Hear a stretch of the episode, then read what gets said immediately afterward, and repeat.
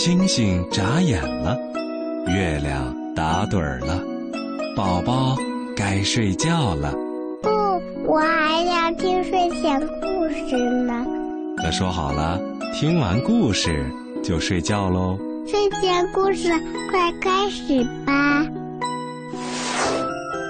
睡前故事温暖呈现，每晚八点半，AM 七四七，宝贝的童话有声书为你打开。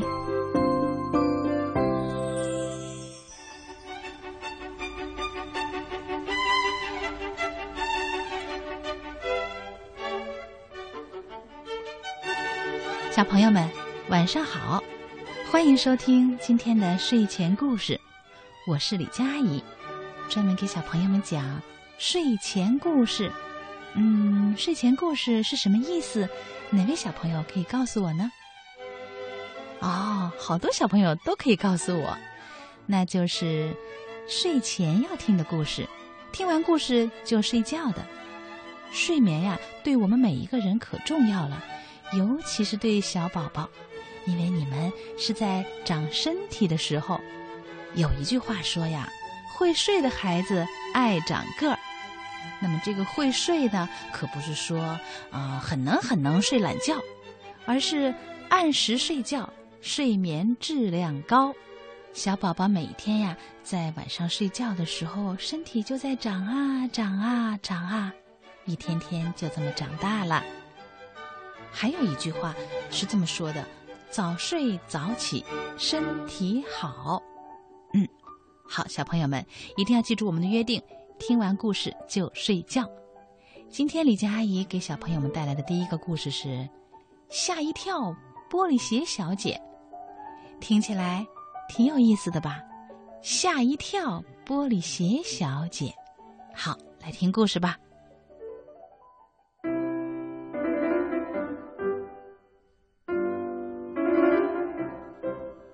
在鞋子森林里呀，有各种各样的鞋，运动鞋、舞鞋、高跟鞋等各种鞋子，在被扔掉以后呢，就出现在这个专门给旧鞋生活的森林当中。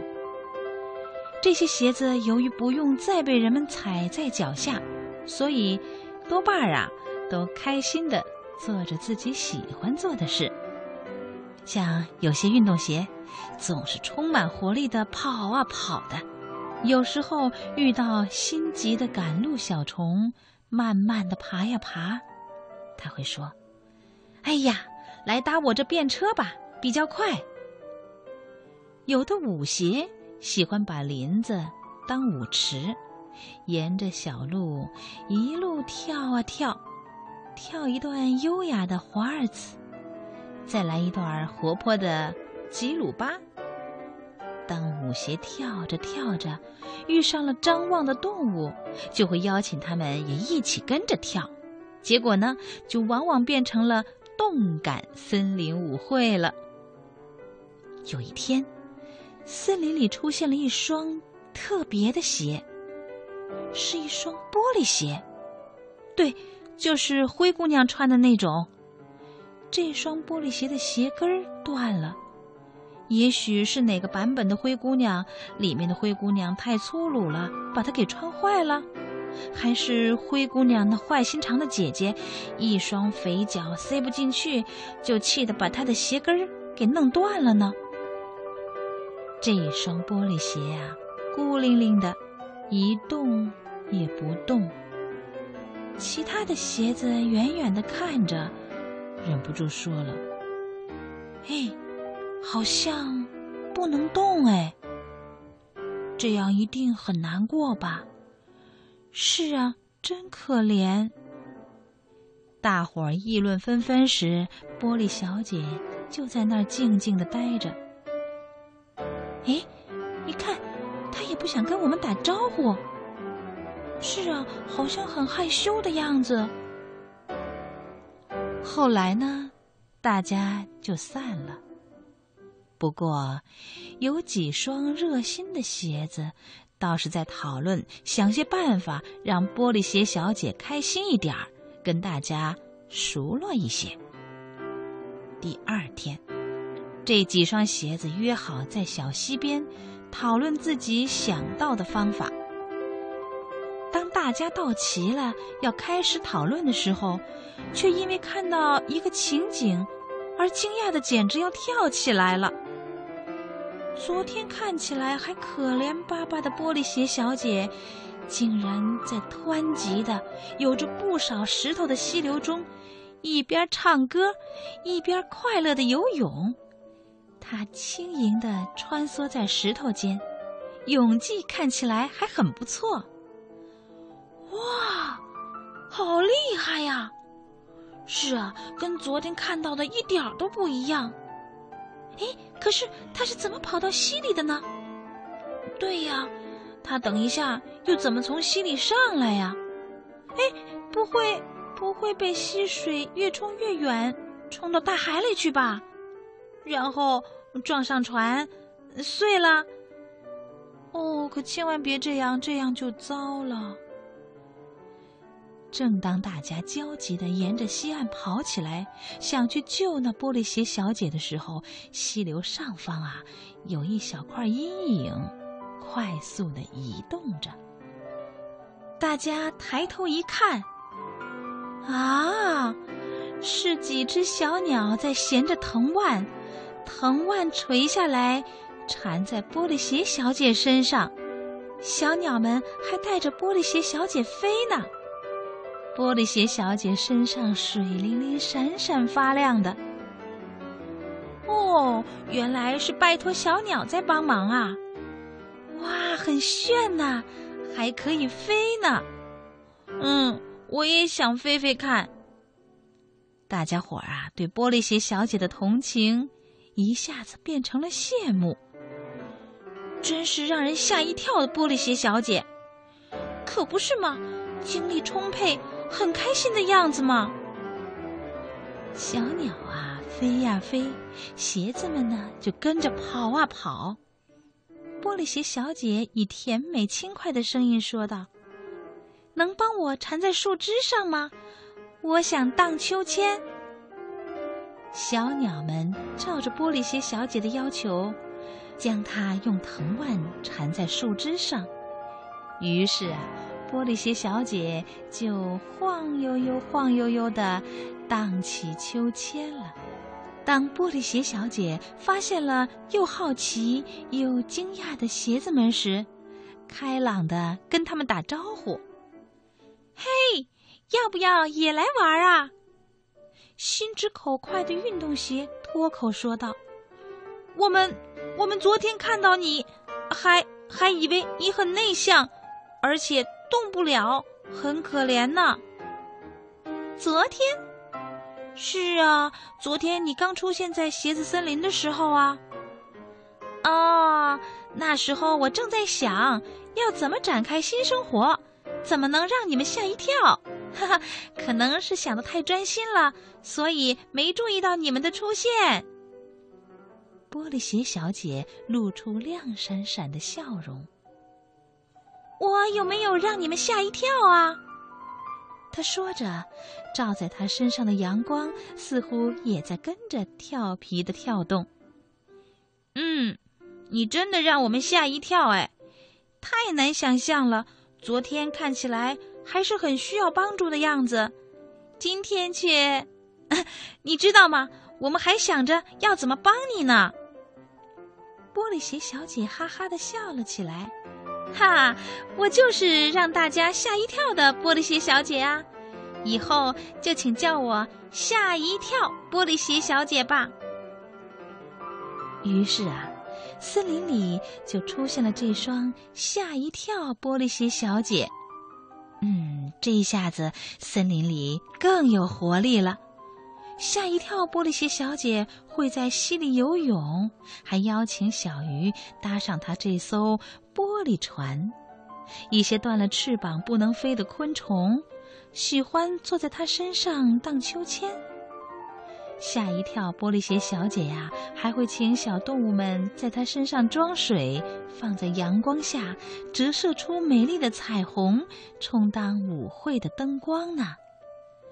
他还准备想出更多吓一跳的点子，让大家吓一跳，再吓一跳呢。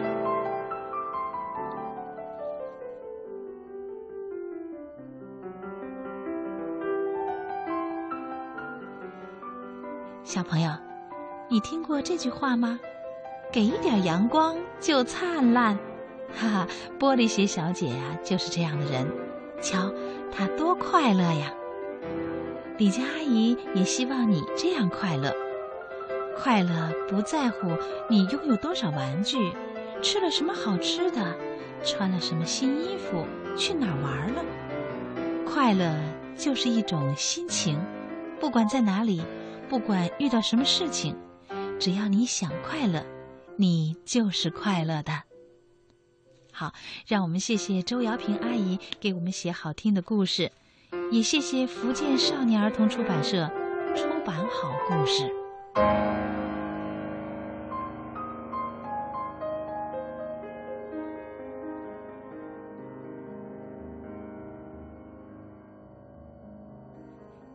朋友们，欢迎接着来听睡前故事。哎，有个问题，我想问问小朋友：你是一个爱观察的小朋友吗？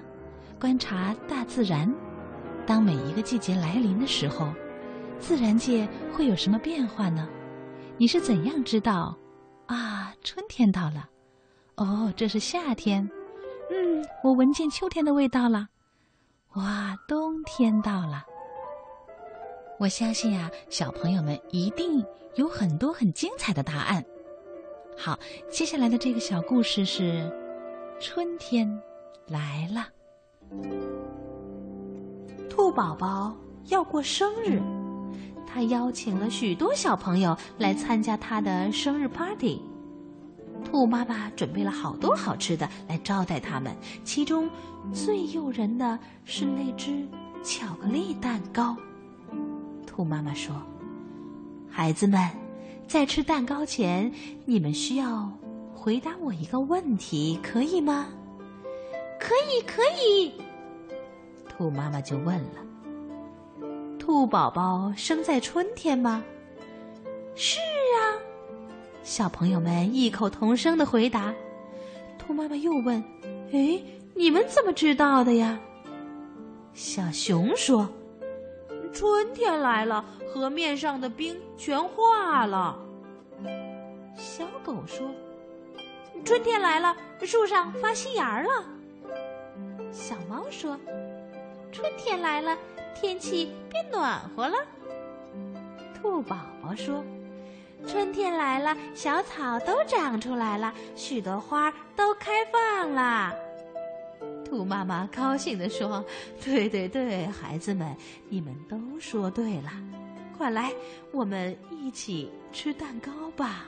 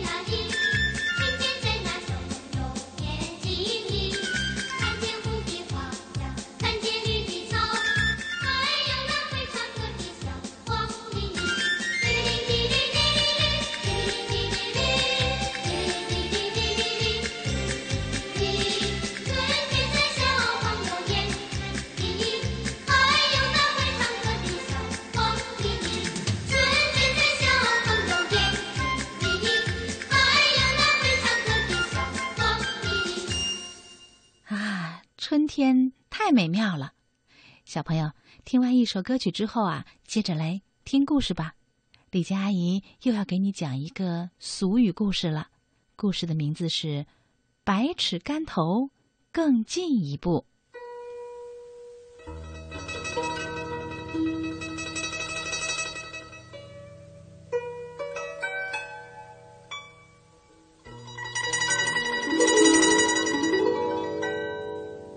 在宋朝的时候啊，有一位名叫景岑的得道高僧，他的悟性很高，因为他是长沙人，所以世人都叫他长沙和尚。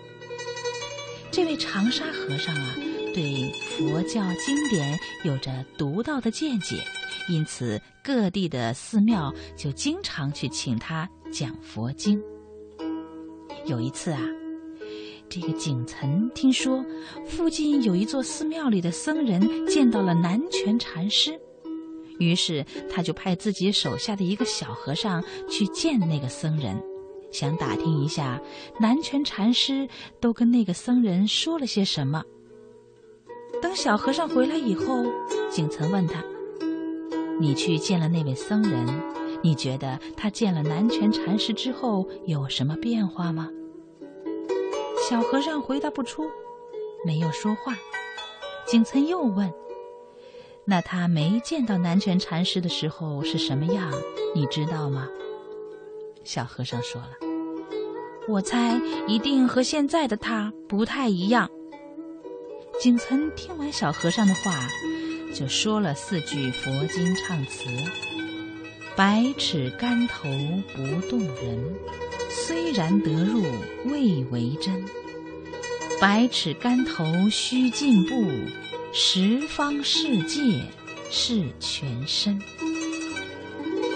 因为呀，修炼到百尺竿头，那已经是很高的境界了，要再进一步，已经很难。小和尚很疑惑，就问了：“师傅，百尺竿头怎么还能进步呢？”景岑回答说。这就要靠你自己去行走四方，到万事万物中去领悟、去寻找啦。百尺竿头更进一步是一句佛教用语，比如道行、造诣虽然很深，但是还是需要修炼再提高。现在呢，经常用这句话来比喻已经达到很高的境界，成绩已经非常好了。但是还不能够满足，还要进一步努力，争取更大的进步。比如说，虽然小明在上届运动会中夺得了短跑冠军，但仍希望他能够百尺竿头更进一步，在这次比赛当中取得更好的成绩。小朋友们，百尺竿头更进一步，现在你知道它的意思了吧？好，下面的时间，我们再一起来听淘气包埃米尔的故事吧。这个男孩是一个罕见的淘气包，把自己的妹妹当国旗升到旗杆顶，把猪血扣在爸爸头上，把青蛙放进送咖啡的篮子里。无论他走到哪里，都要把那个地方弄得是鸡飞狗跳，不得安宁。可是他并不坏。只不过是生性好动、天真活泼。他勇敢善良，富有同情心和正义感，为了帮助别人，不惜牺牲自己的一切。埃米尔就是埃米尔，一年到头淘气闯祸，却永远是孩子们的开心果。欢迎收听世界著名儿童文学作家林格伦作品《淘气包埃米尔》，由中国少年儿童出版社出版。姚科演播。小朋友们，昨天我们听到卡特霍尔特庄园要举办宴会，要来客人了。埃米尔却淘气的把自己的妹妹小伊达当做国旗升在了旗杆上，他们自己觉得挺逗乐的。但是埃米尔的爸爸会作何感想呢？埃米尔的爸爸可没笑。他赶忙把小伊达放下来。这个时候，小伊达说：“爸爸，自从埃米尔上次把我放到果酱缸里，还从来没有像这次这么开心呢。小伊达指的是那次他和埃米尔玩印第安人游戏，为了使他更像印第安人那样浑身呈现出红色，埃米尔把小伊达泡在了一个大果酱缸里。唉，尽管埃米尔确实尽力使伊达玩的开心，但是没有人领他的情。恰恰相反，这个时候他的爸爸。狠狠地抓住他的胳膊，使劲儿地摇他。当丽娜看见埃米尔的爸爸把埃米尔拉向木工房的时候，他说：“瞧瞧，我说什么来着？木工房是埃米尔淘气惹祸以后经常待的地方。”埃米尔是又哭又叫，他说他想看玛丽安娜·隆德。埃米尔认为。他的爸爸非常的不公正，没有人告诉过埃米尔，他不得让小伊达看玛丽安娜·隆德，他只是看到了伦纳贝亚，但是那也不是他的错啊。埃米尔继续的哭，但是等他的爸爸锁好门转身一走，他马上就不哭了。实际上，待在木工房里挺有意思的。那里面有很多的小木头块、小木头条，用它们可以做很多东西。埃米尔每次淘气以后，被迫坐在木工房里的时候，都要自己削一个木头小老头。他已经有了五十四个了，看样子还会不断的增加。埃米尔自言自语的说：“我才不稀罕他们老掉牙式的宴会呢。”爸爸愿意升国旗，让他自己去升好了。我要削一个新的木头老头，让他自始至终带着愤怒和凶残的表情。埃米尔知道，他很快就会被放出去的。他不需要在木工房里待很长的时间。他的爸爸经常这样说：“把你关在这里，就是要让你好好的想一想，为什么要淘气，免得你再淘气。”埃米尔在这方面呀很诚实，他淘气很少重复，他总能找到新的花样。此时，他坐在那里削自己的木头老头，也在思考着与伊达淘气的事儿。木头老头很快就削好了，因为这对他来说是易如反掌。做完以后，埃米尔想出去了，但是。大人们只顾忙着宴会的事儿，肯定是把他忘了。他等啊等啊，就是没有人来。这个时候，艾米尔开始考虑用什么办法出去呢？从窗子吧，大概没什么难的。艾米尔想想，窗子虽然很高。但是蹬着紧靠墙的木头垛可以爬上去啊！埃米尔打开了窗子，朝外面看了看，他看见窗子下边长着密密麻麻、令人讨厌的钱麻。跳到一堆钱麻中间会扎人的，埃米尔干过这么一回，当时是想试一试感觉，现在他明白了，他不想再往下跳了。我才不是疯子呢，我一定能够想出更好的办法出去。孩子们，今天的睡前故事就听到这里了。听完故事，你该睡觉了吧？跟爸爸妈妈道一声晚安，我们明天再见。